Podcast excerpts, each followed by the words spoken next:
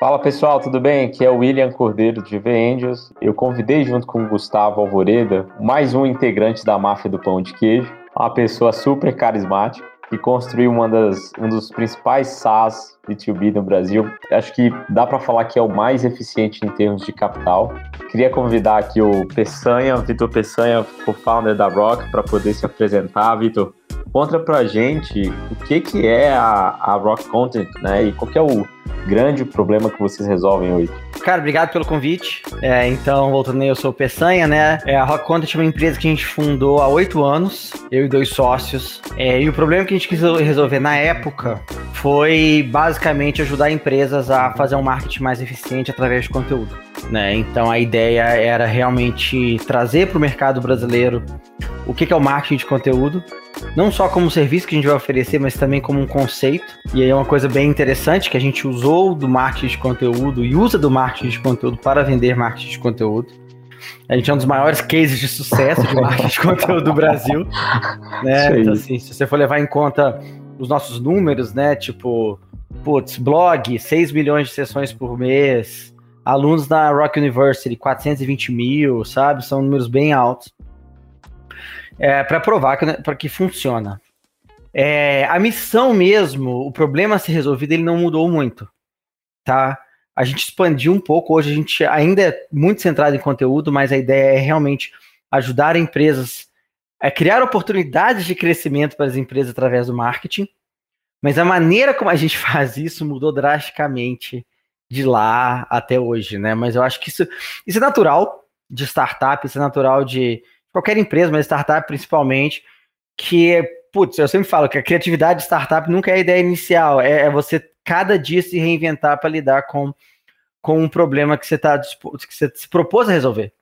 Né? Então a gente começou sendo um, um, um simples marketplace, né? Então era fazendo a ponte entre redatores freelancer e nossos clientes, mas a gente nunca foi um marketplace self-service, então a gente nossa, a gente sempre usou de métricas de SaaS, né? Então, é, sempre foi assinatura, sempre foi é, recorrência, então a gente está medindo ali, né, CAC, LTV, churn o tempo todo, apesar de que tem um componente forte marketplace. Oito anos depois, essas coisas mudaram completamente, a gente ainda tem esse elemento marketplace, que é a venda de conteúdo, mas ele é, uma, é um braço dentro da Rock, Tá, e aí a gente já não mede mais ele pelas métricas de SaaS, a gente acertou, então a gente mede pelas métricas de marketplace. Então ali a gente está falando mais de, né, de GMV e outras, e, e outras métricas re, re, é, relacionadas, mas a gente tem agora produtos que são puro SaaS. Né? Então a gente tem o Studio, que é uma plataforma de gestão de agência de publicidade, que a gente trouxe para dentro com a aquisição da Eclipse em 2019 que a gente está expandindo para gestão de departamentos de marketing. A gente tem o Ion, que é uma plataforma de criação de conteúdos interativos. A gente tem Stage, que é uma plataforma de hospedagem de site. E também a gente tem uma, um braço de serviços, que a gente já tem há bastante tempo. Porque no final das contas, o que que para onde a gente cresceu, o que, que a gente aprendeu? Que se a gente só vendesse o conteúdo, se a gente fosse só um caminho para as empresas comprarem conteúdo, elas não estavam tendo sucesso tá? Porque elas não estavam sabendo o que fazer com aquilo. E esse ponto que você fala é muito importante porque hoje as pessoas não sabem como fazer marketing de conteúdo. Lá atrás elas não tinham a menor ideia de qual é. valor que isso tinha, né? É, é, difícil, é. Como que foi esse processo assim de evolução do seu ICP, né? Eu acho que lá vocês assumiram esse deve ser o nosso cliente lá no comecinho. Provavelmente isso deve ter evoluído. Como que foi esse processo e o que, que foi aprendizado nessa maturação? Cara, vários aprendizados, mas lá atrás, a gente, e aí quando a gente fala de ICP, eu vou falar de persona, que é, é até relativamente mais simples de falar, a gente estava muito focado em três perfis, né, que era o, dono de uma pequena empresa, né, que fala assim, cara, você não vai conseguir competir na mídia paga direito com os grandes, né, a gente tinha os donos de agência, e a gente tinha ali gerente de, desculpa, gerente de, de grandes empresas, tá? Analista e gerente de grandes empresas, a gente passou ali alguém dentro das grandes empresas. É, gente que tem dor de marketing, né? Alguém mais do lado do ponto de vista de marketing, falando assim, cara, eu tenho que fazer um bom trabalho para meu chefe me reconhecer, e alguém que não entende marketing fala, eu preciso fazer alguma coisa para minha empresa crescer. É, isso não mudou drasticamente. O que mudou foi o seguinte: a oferta que a gente faz para cada um. Tá? A gente está tentando encaixar todo mundo dentro da mesma oferta. Compra conteúdo com a gente, vai publicando aí, conteúdo otimizado para SEO, que você vai ter tráfego. A gente descobriu que não é tão simples. Foi daí que veio essas ofertas mais complexas. Tá? O que a gente aprendeu ao longo do tempo? Primeiro, para a gente ter sucesso no marketing de conteúdo, e eu acho que isso é válido para várias é, vendas mais complexas, mesmo a gente sendo SaaS, é, a gente teve que colocar uma camada de serviço, tá? E por benchmark de mercado, é, é comum você ter ali 30% de, de, de revenue, né, de receita de serviço, se isso for potencializar o SaaS. Não tem nada de errado. Né? Porque tem gente que fala, SaaS não pode ser serviço. Cara, ainda mais enterprise. Um dos nossos aprendizados. Então a gente tem um. Montou em 2014 aí no time de Customer Success, que amadureceu muito como um time de Customer Success consultivo. Tá? Então, querendo ou não, serviço. Então, é uma prestação de serviço. Depois, lá para 2015, 2016, a gente criou um time de serviço propriamente dito, consultores, etc. É, e, fomos, e fomos trazendo softwares. O que a gente aprendeu foi a gente, a gente não consegue vender a mesma coisa para empresa grande e empresa pequena. Tá? Então a gente separou bem. Tivemos problemas em small businesses, em, em pequenas empresas, por quê? porque eles são muito sensíveis a preço, né? E isso naturalmente fez com que a gente adaptasse a empresa para ir up market.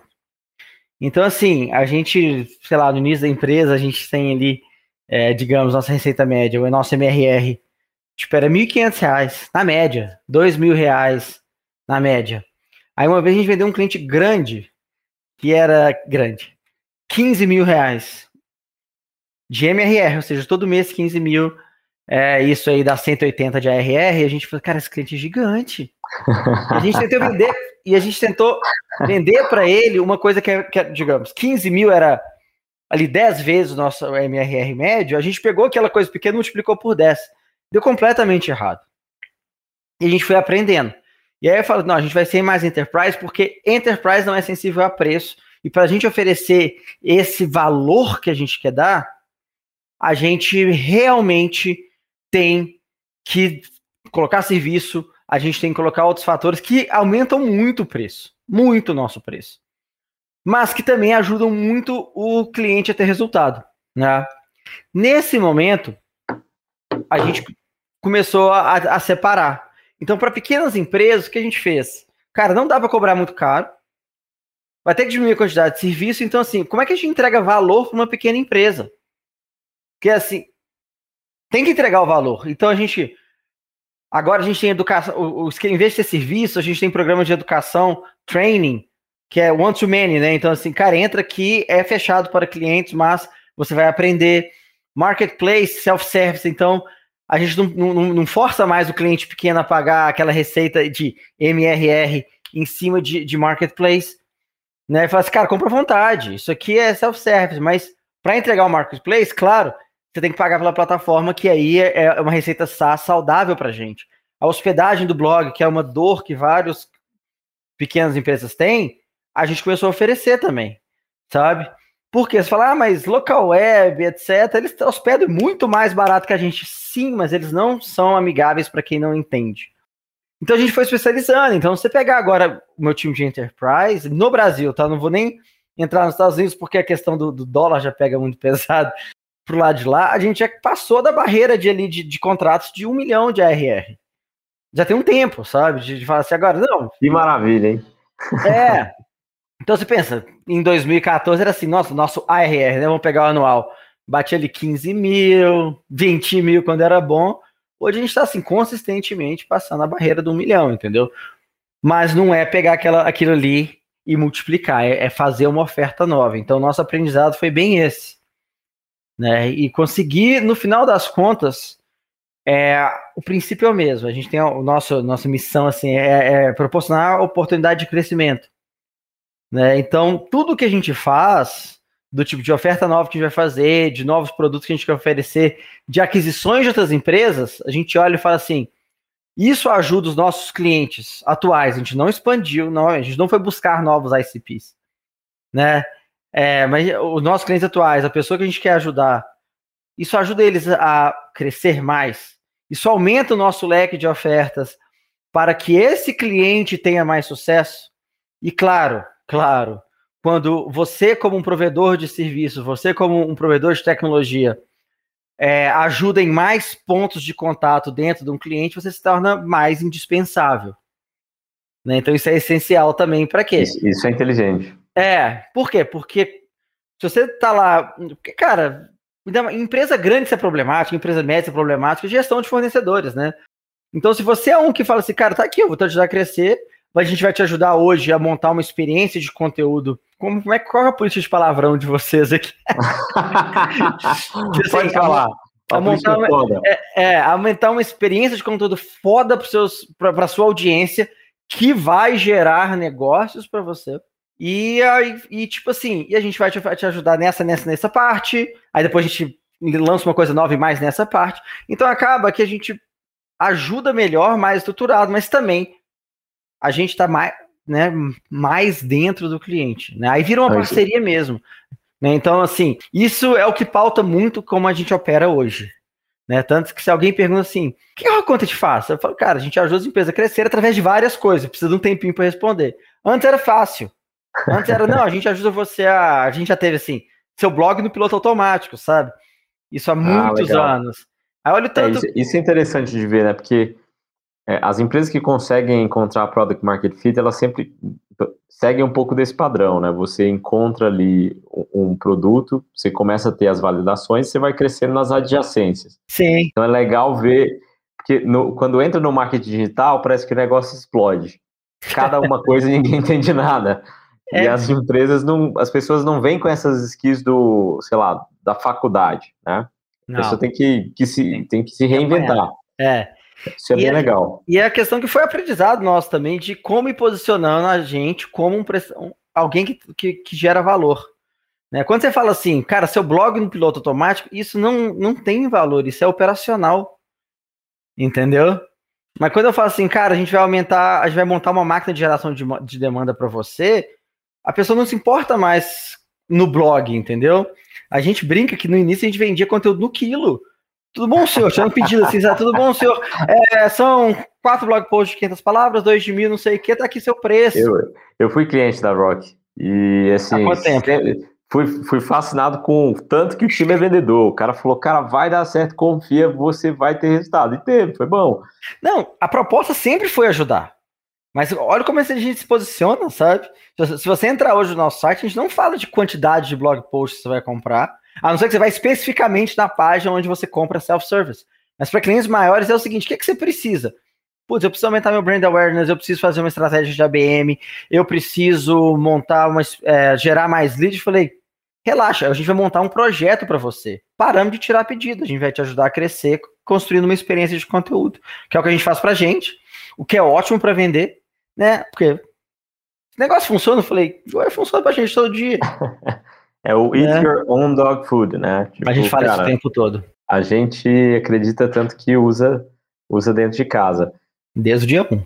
E, Peçanha, antes, como que você chegou no negócio da Rock, né? O que, que você fazia antes até você ter esse estalo no, sei lá, o que a Endeavor gosta de chamar de Day One, junto com o time de falar, cara, vamos, vamos fazer ah. marketing ah. de conteúdo. Como que você esbarrou nesse problema?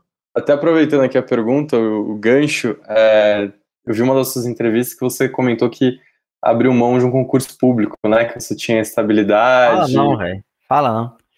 Foi. Óbvio que agora eu posso falar a história, tipo assim, nossa, eu nunca quis é, me, me acomodar, eu sempre soube que eu ia fazer, fazer algo grande. Porra nenhuma, na época foi uma das decisões mais difíceis da minha vida.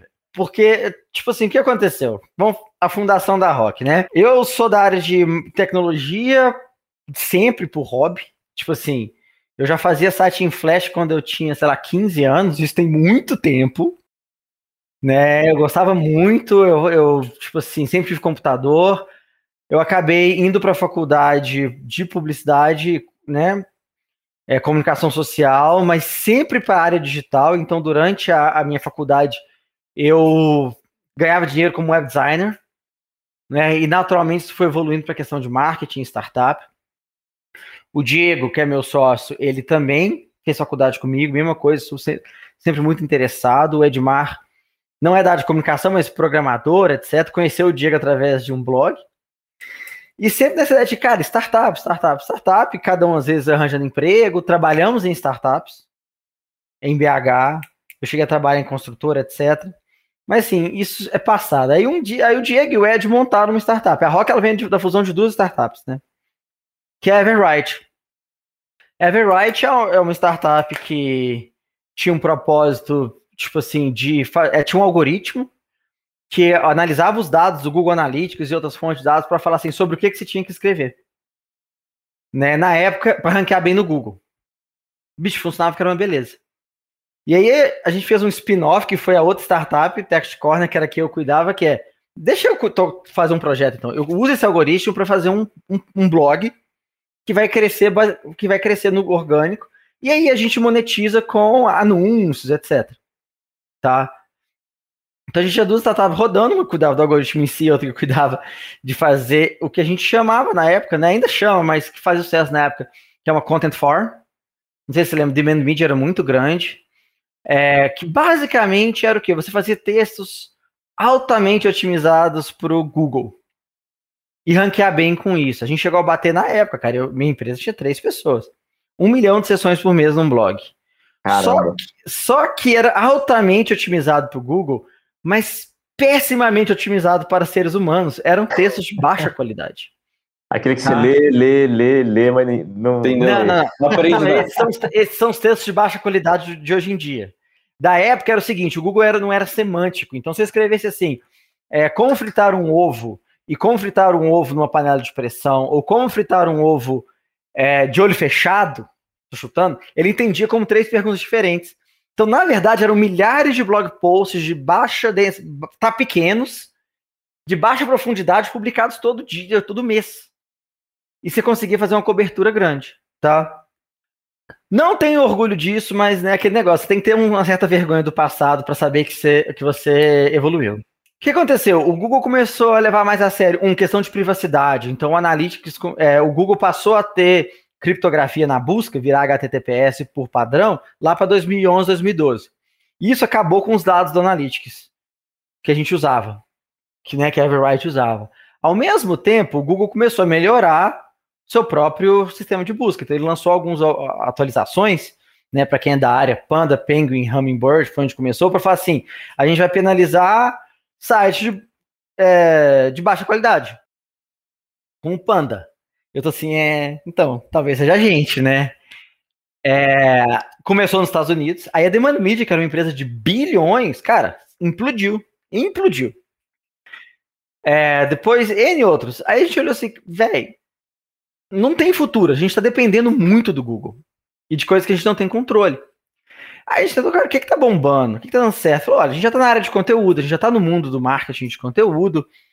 Por que a gente não vende marketing de conteúdo? Porque o marketing de conteúdo bem feito, ele faz sentido. É, para outras empresas, e a gente pegou modelos de empresas americanas.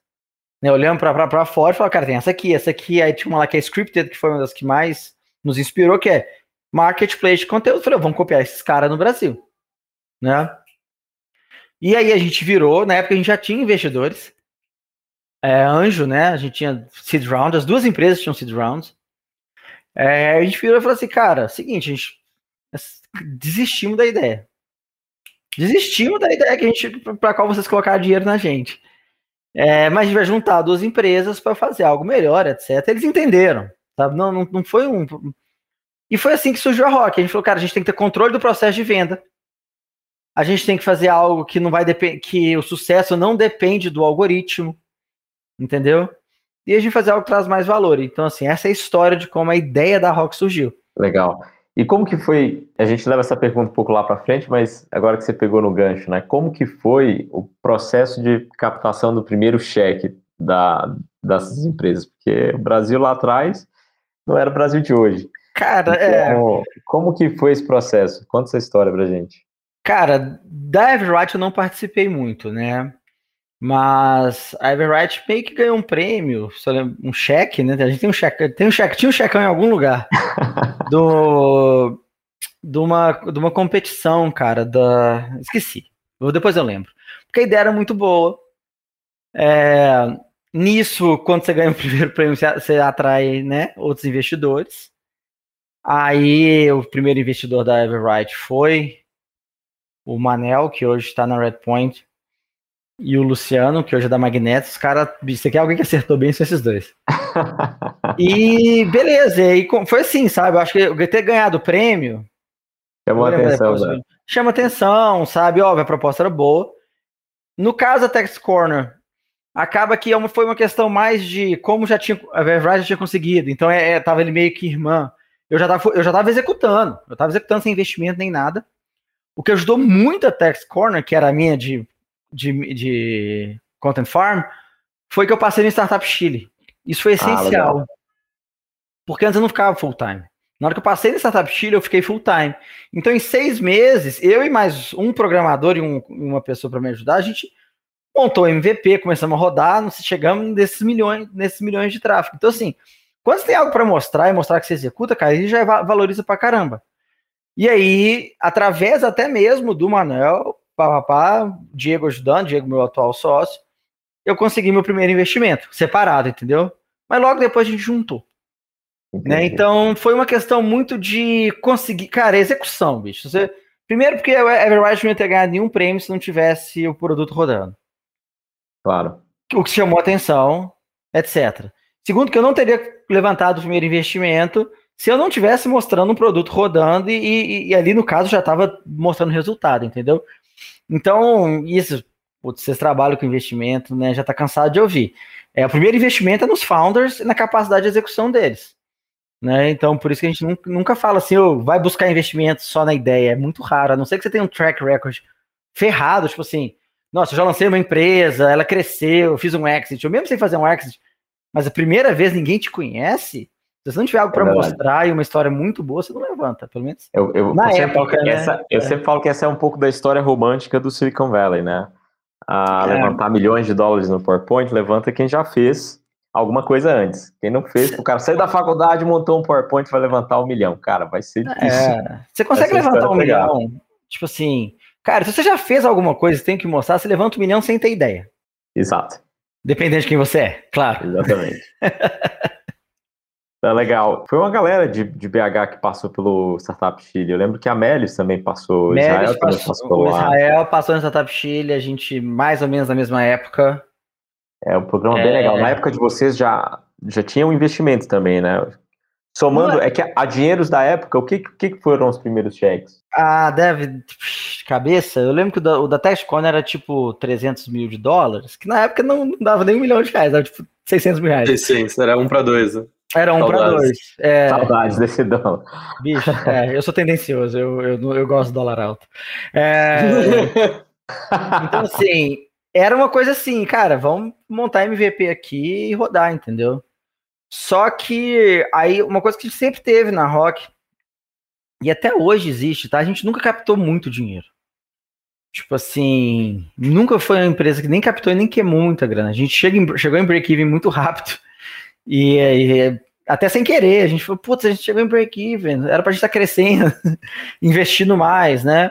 É, mas era, um, eu acho, era mais nessa faixa aí, sabe? Acho que esse ponto que você falou é legal. Muitas empresas vão ter estratégias diferentes, mas geralmente os, os negócios SaaS B2B são mais eficientes do que, sei lá, um negócio B2C que vai queimar muita grana para poder crescer. É. É, mas aí a Rock é bastante eficiente em termos de geração de caixa e crescimento. Tão eficiente que vocês chegaram a comprar um grande player ah, lá atrás que captou muito mais dinheiro. Nossa, ah, acertaram muito mais. Quando a gente. O que, que, era a diferença de proporção, assim? Da Scribble pra gente, quando a gente adquiriu eles. Umas 10 vezes mais dinheiro não, que eles levantaram? Não, não, não, não, não. não. Eu acho que eles tinham captado cerca de 5 ou 6 vezes mais que a gente. Legal. Quando a gente comprou eles. Eu acho que é mais ou menos por aí, entendeu? É, mas a história deles é, né? É, é como bem, que a, bem como diferente. Que você, é. Como que você colocaria os dois negócios naquele momento? que tamanho que estava Rock, que tamanho estava Scribble e qual foi o gatilho para poder fechar o deal? Cara, em termos de receita, aí o problema é que o dólar ferra o rolê, né? É, mas em termos de receita, cara, tava muito próximo, sabe? Muito, é, tava muito próximo mesmo, assim. A questão é que, tipo assim, investimento tem N fatores, né? Tem, tipo assim, a tese do investimento, é, a situação de... Ah, não, vou, não posso entrar em muitos detalhes, mas coisas Óbvio. que gente, você tem que avaliar, tipo assim, cara, como é que tá, como é que tá a situação dos fundos que investiram, né? Porque o fundo abre, tem um tempo, depois ele tem que devolver, né? Exato. É, então, assim, qual é a situação? E tudo isso, a, tudo isso pesa ali, tudo isso vai ter impacto em como, que é, como é que vai funcionar o valuation da empresa. Entendeu? Da empresa que, principalmente da empresa que está sendo adquirida. Né? Então, digamos assim, foi uma questão de momento, sabe? Tanto que a primeira conversa que a gente teve com eles, em 2015, se eu não me engano, era eles que queriam comprar a gente. Olha só. As, as, coisas, as coisas mudaram, as coisas mudaram muito. Mas, mas, assim, mas e a sinergia, tipo assim, a sinergia era boa, sabe? Tipo assim.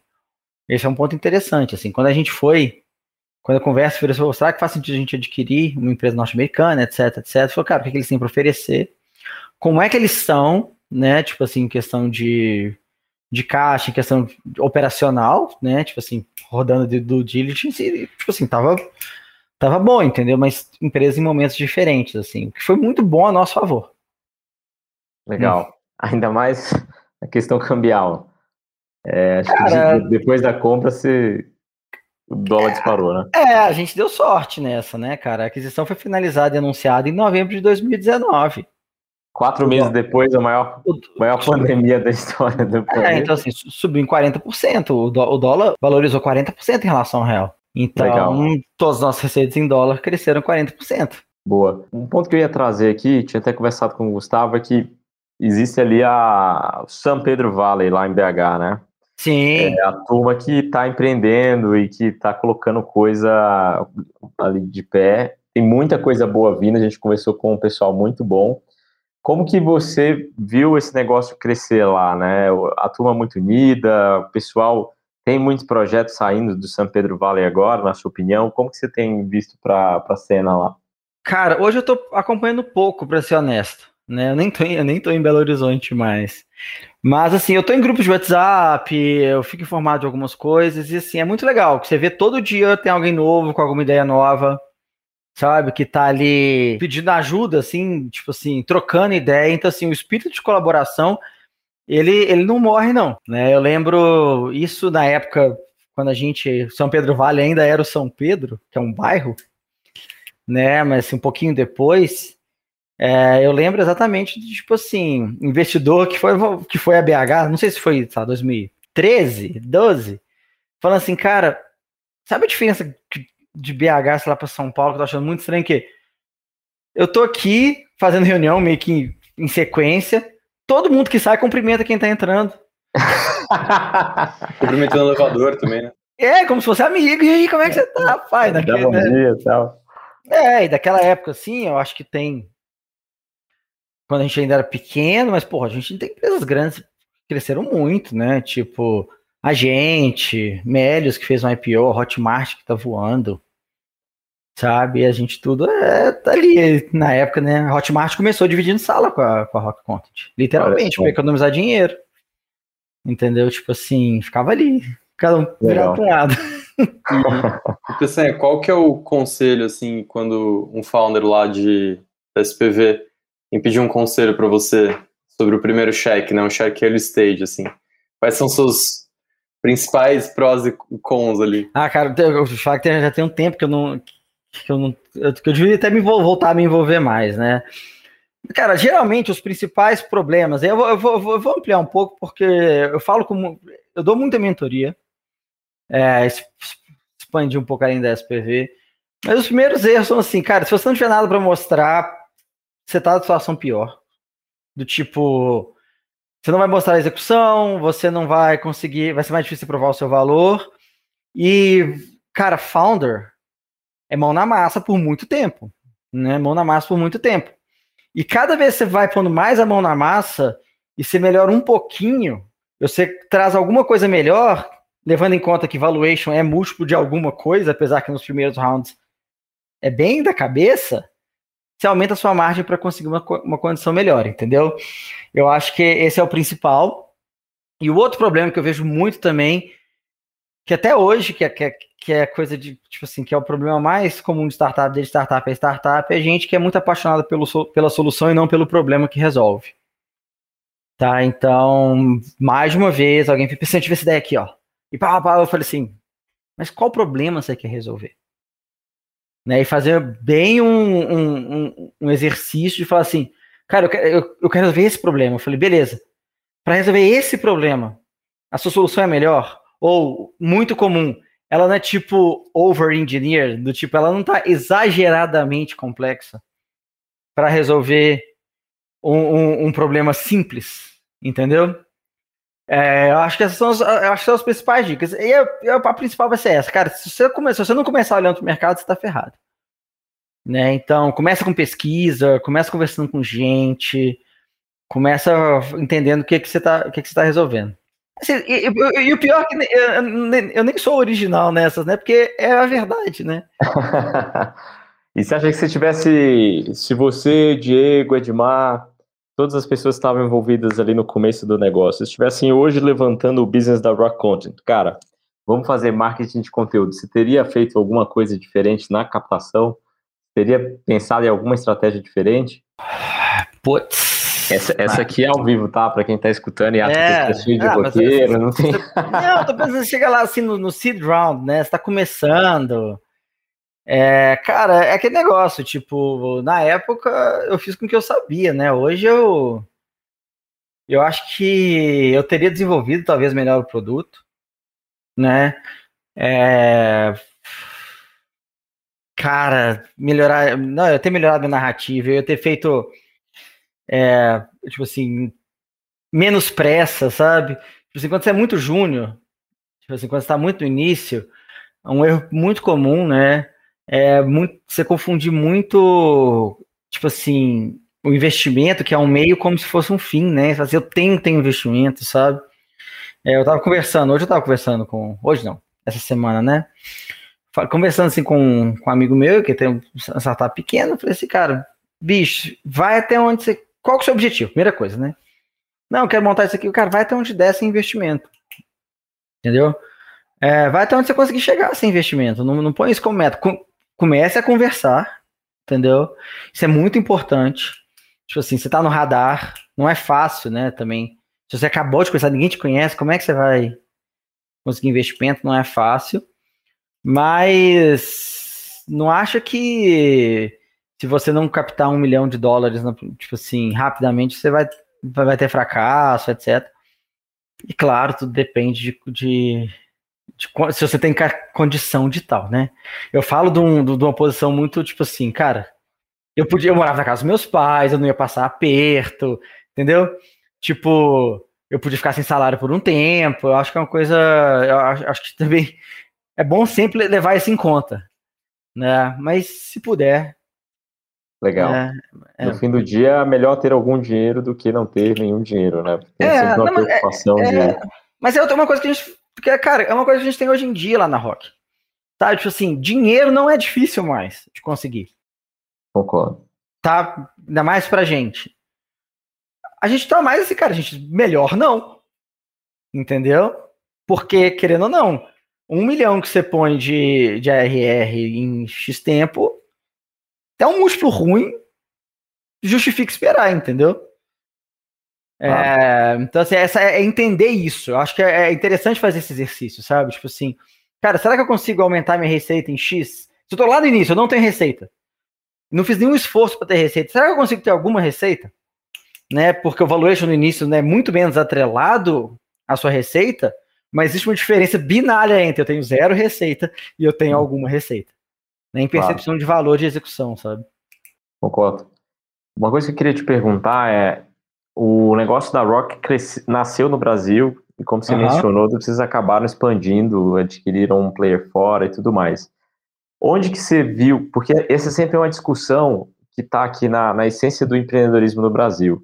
A gente tem um país enorme, é, cheio de jabuticabas, que na América Latina a gente é o único país que fala português, Uhum. E, em algum momento as pessoas, os, os founders ambiciosos pensam, cara, agora é a hora de internacionalizar.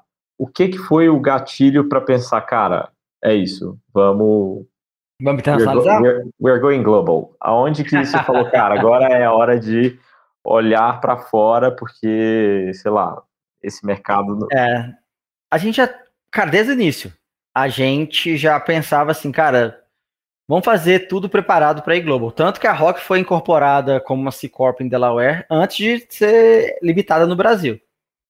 Né? Então a gente incorporou lá originalmente, é, por N motivos para Go Global, porque tem N, N instrumentos que são super simples lá, que são a treta aqui, tipo stock option, sabe? Coisa básica lá. Você pega um template aqui no Brasil, um, saco, sabe? Assim. É, e a gente usa a cabeça, mas sem pressa. Aí, em algum momento, a gente falou assim, cara, vamos começar pelos vizinhos, América Latina, né? E aí, antes da gente vender para América Latina, a gente começou marketing para América Latina, em espanhol blog, principalmente blog, sabe? Nosso blog espanhol hoje tem tá, 3 milhões de sessões por mês. Né? Então a gente começou, não sei o que, então já tava na nossa cabeça, sabe? E aí, assim, a gente. Quando que a gente começou a pensar, cara, será que faz sentido mais para fora, etc? Foi meio ali, a gente, quando a gente conheceu o Scribble, que né, começou uma conversa no Saster, lá em, lá em São Francisco, né? É, e aí começou um diálogo e de repente a questão da Scribble virou uma oportunidade, né? Foi uma conversa de alguns anos, tipo assim, sabe? Tipo, a importância de você estar tá, tá no radar das pessoas, né? Que eu, que, que eu acabei de falar que para quem está apenas começando, no nosso caso é, cara, a gente estava ali começando a conversar com gente dos Estados Unidos, né? E aí chegou esse momento que a, a conversa evoluiu e falou, cara, a gente já quer fazer isso. Criar algo do zero lá fora vai ser demorado e caro. Né? Toda aquisição, você pode. Você para, eu podia, eu podia construir isso? Até podia. Né? Mas, cara, aí você joga tudo na balança e falou: pão de sola. Uma aquisição, estou simplificando muito. É, claro, a gente falou assim, a gente adquire, estudando pra caramba, apanhamos pra caramba, mas tá assim, integrar duas empresas é, é complexo pra caceta, mas tudo bem, a gente tem tempo, só que não, né, chegou a Covid, deu março, aí forçou a integração nossa, assim. É, mas uma coisa que é importante, a gente já estava super sólido no Brasil também, né, então a gente tomou cuidado também para não espalhar e ficar, né, é, então distrair, perder atenção. Mas então, assim, vocês não tiveram uma. uma vocês, vocês, atacaram os Estados Unidos. Vocês não falaram, pô, primeiro vamos Latam. É, a primeira história de vocês foi no México, né? Não, a gente começou Latam, é, a gente começou Latam. A gente começou Latam. A gente começou o marketing lá, mas quando a gente viu que, que já estava com bastante gente vindo e gerando lead, a gente foi lá e montou o escritório do México, né? Então a gente já vendia para os países de língua espanhola, os países Latam, antes da história do, antes da história dos Estados Unidos. E o que ajudou já a gente é porque o mercado de marketing para os, os, os países hispanohablantes, ele, ele é muito, tipo assim, ele, ele atrasado, assim, não sei a palavra que eu queria usar, mas, tipo assim, ele está atrás do Brasil. Então a gente teve um certo grau de facilidade de entrar lá. Demoramos, assim, crescimento orgânico, etc. Então a gente conseguiu montar a estrutura lá. Entendeu? Estados Unidos não, Estados Unidos é outra história. Lá é tiro, porrada e pomba, velho. Tipo assim, é muito competitivo, entendeu? Então é mais fácil, mais fácil você converter, né? Mais fácil você vender para os non-believers ou não? E que, qual que é o maior dilema, assim? Você mostrar para um cara o valor do marketing digital, vou dar certo, vai, pode botar dinheiro com seu negócio, em qual mercado? lá na frente. Em qual dos mercados? Porque, é, tipo assim, é. no Brasil, a gente teve que fazer as pessoas conhecerem, entenderem Cara, marketing de conteúdo, né? Tá aqui sua dor, eu preciso gerar mais resultado, eu preciso de um marketing mais eficiente, eu preciso de um marketing que eu consiga. Eu preciso vender, eu preciso ser visto. Ok, funil, né? Meio de funil. Olha, tá aqui as soluções, uma delas é marketing de conteúdo, etc. Vem falar com a Rock que a gente te ajuda. Então a gente fez isso no Brasil e, nos, e língua espanhola. Né? Apesar do escritório ficar no México, a gente tem clientes em vários países aí da América Latina. Nos Estados Unidos a história é outra. Você não tem que converter quase ninguém, as pessoas já sabem. Entendeu? Os Estados Unidos fala assim, cara, então, a gente tá aqui. Entendeu? Então hoje, a Rock cresceu só no growth, inbound.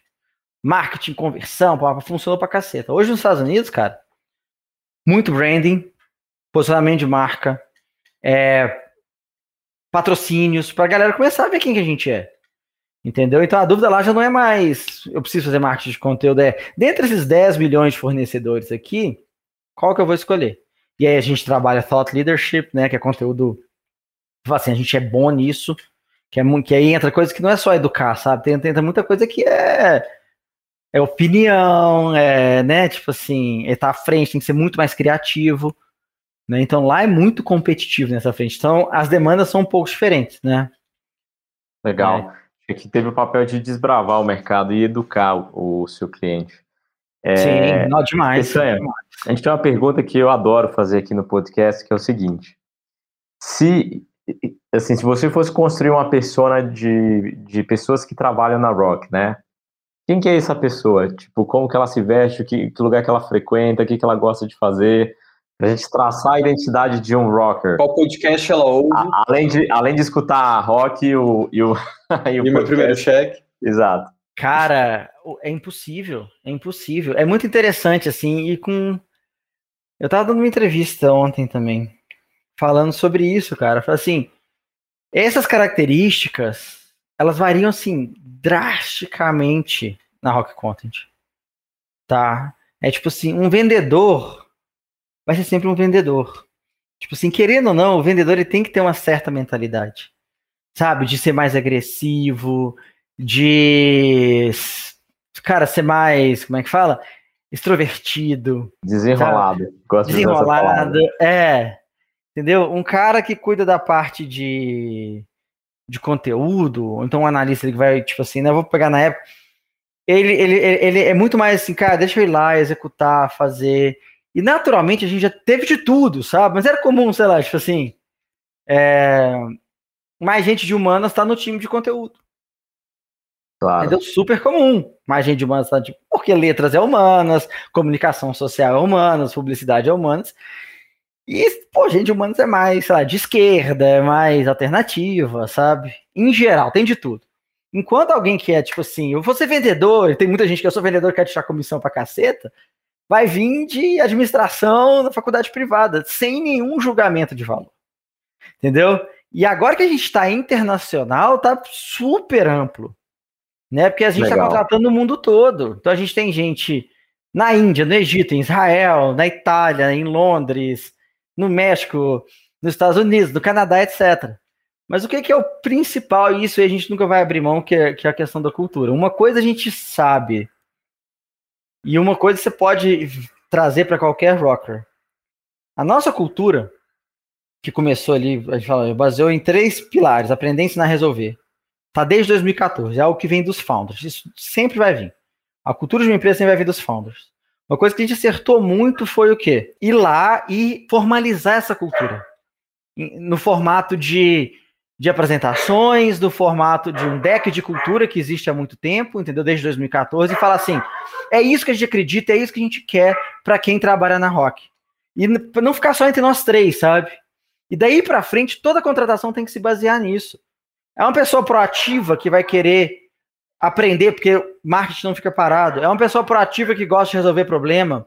Porque a gente não gosta de gente que fala isso não é problema meu, entendeu? É uma pessoa que ensina e depois a gente trouxe os valores, principalmente é, é uma pessoa que, que, que respeita os outros, tá? Isso é isso é não negociável.